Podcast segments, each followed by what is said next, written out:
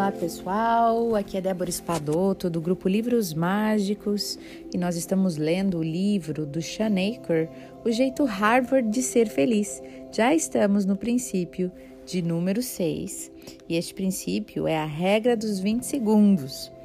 Tô louca para saber o que ele vai nos dizer, né? É sobre mudança, como que a gente realmente pode mudar, porque no último áudio ele fala que conhecimento é só parte do processo de mudança, saber algo. Agora, pôr em prática, colocar na ação, realmente realizar é onde a gente geralmente trava. E ele explica, então, nesse próximo capítulo e a partir deste próximo capítulo, é, como que a gente pode de fato mudar. Estou super curiosa. Então vamos lá. Somos meros apanhados de hábitos. Durante o tempo em que eu passei trabalhando no laboratório de pesquisas em Harvard, meu dia de trabalho começava com uma longa viagem de elevador subindo pelo William James Hall. O prédio de 15 andares foi sede do Departamento de Psicologia de Harvard durante décadas e abrigou inúmeras pesquisas fascinantes de vários autores, por exemplo, B.F. Skinner e a sua famosa caixa a exuberantes macacos, chimpanzés pigmeus e roedores geneticamente modificados, todos tratados decentemente, o que é mais do que podemos dizer dos estudantes universitários que participam como voluntários dos estudos. As descobertas realizadas pelo homem, que dá o nome ao prédio, contudo, podem ser a maior herança desse edifício. Enquanto seu irmão Henry conquistava fama mundial como romancista, William James garantia o seu lugar na história com as suas descobertas revolucionárias no campo da psicologia. Nascido em 1842, o James aplicou seus conhecimentos em medicina, filosofia e psicologia a uma vida inteira de estudos da mente humana. E ele deu o primeiro curso de psicologia experimental de Harvard em 1875 e em 1890 já tinha publicado Princípios de Psicologia, uma obra de fôlego de 1.200 páginas, que se tornou precursor dos compêndios da psicologia moderna. Como digo aos meus alunos todos os anos, pense nos pobres estudantes de graduação que assistiram às aulas de William James antes de reclamar em voz alta da leitura obrigatória da semana. No entanto, eu penso que a maior contribuição de William James para o campo da psicologia tenha sido o fato de ele estar um século inteiro à frente do seu tempo. James dizia que os seres humanos são biologicamente propensos ao hábito, e é devido ao fato de sermos mero apanhados de hábitos que somos capazes de realizar automaticamente muitas das nossas tarefas cotidianas, de escovar os dentes quando levantamos de manhã, a configurar o despertador antes de dormir à noite. E é justamente porque os hábitos são tão automáticos que raramente nós paramos para pensar sobre o enorme papel que os hábitos exercem no nosso comportamento e com efeito na nossa vida toda. Afinal, se tivéssemos que fazer uma escolha consciente sobre cada pequena ação que realizamos durante o dia, provavelmente estaríamos exaustos já no café da manhã. Vejamos o exemplo da manhã de hoje.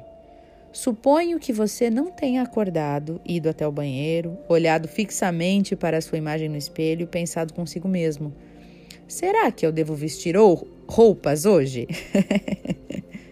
Você não precisou ponderar os prós e os contras sobre isso. Você simplesmente fez.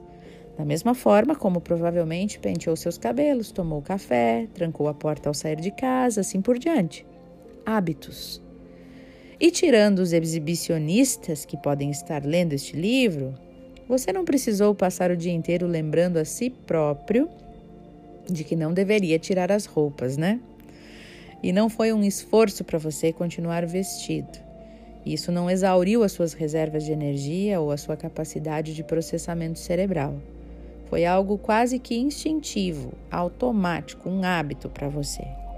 Nada disso parece particularmente revolucionário para nós hoje, Mas essa descoberta de William James foi crucial para o nosso entendimento da mudança comportamental. Dada a nossa tendência natural de agir por hábito, James supôs a chave para sustentar a mudança positiva não deveria se transformar a cada ação desejada em um hábito, de forma a realizar a mudança automaticamente sem muito esforço, pensamento ou escolha? Gente, isso é uma pergunta. Eu vou, vou repetir porque ela é longa. Ó. Dada a nossa tendência natural de agir por hábito, esse autor, o James, ele supôs a chave para sustentar a mudança positiva não deveria ser transformar cada ação desejada em um hábito, de forma a realizar a mudança automaticamente, sem muito esforço, pensamento ou escolha? Como o pai da, da psicologia moderna aconselhou com tanta sagacidade, se nós quisermos gerar uma mudança duradoura, nós devemos fazer do nosso sistema nervoso um aliado e não um inimigo. Os hábitos são como o capital financeiro. Constituir um hoje é um investimento que automaticamente vai render retornos durante anos a fio. Então, pessoal, entrando aqui né, na questão dos hábitos, é, para quem realmente quer uma mudança de hábitos, eu acho que ele vai decorrer mais aqui, né? Ao longo do livro sobre os hábitos, trazendo pesquisas e nos elucidando que isso é muito bom, que quanto mais ele nos traz pesquisas científicas, mais o nosso cérebro acredita, né, é, valida a, a questão de que os hábitos realmente é o que, no, que, nos, que podem funcionar a nosso favor, né? Mas um livro maravilhoso que é para a gente realmente fazer uma mudança de hábitos positiva na nossa vida e que traz o passo a passo disso é O Milagre da Manhã? Então, se você ainda não ouviu o Milagre da Manhã, ele é maravilhoso e ele realmente traz essa esse passo a passo, esse beabá, né? Esse, esse mudar e manter o hábito, né? E todo mundo fala que 21 dias já muda um hábito.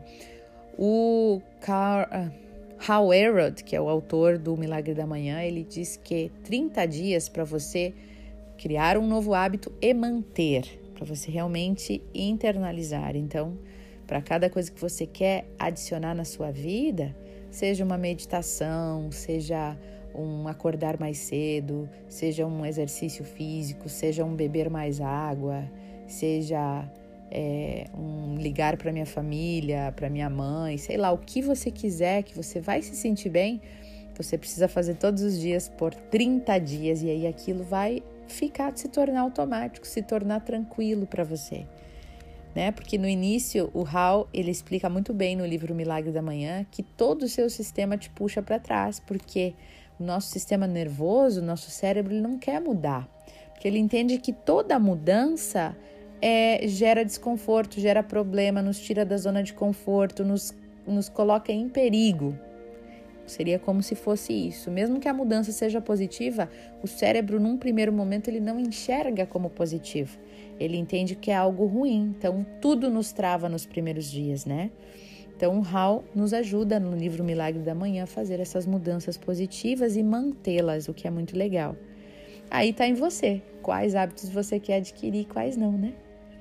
Um beijo no seu coração, boas reflexões e até o nosso próximo áudio.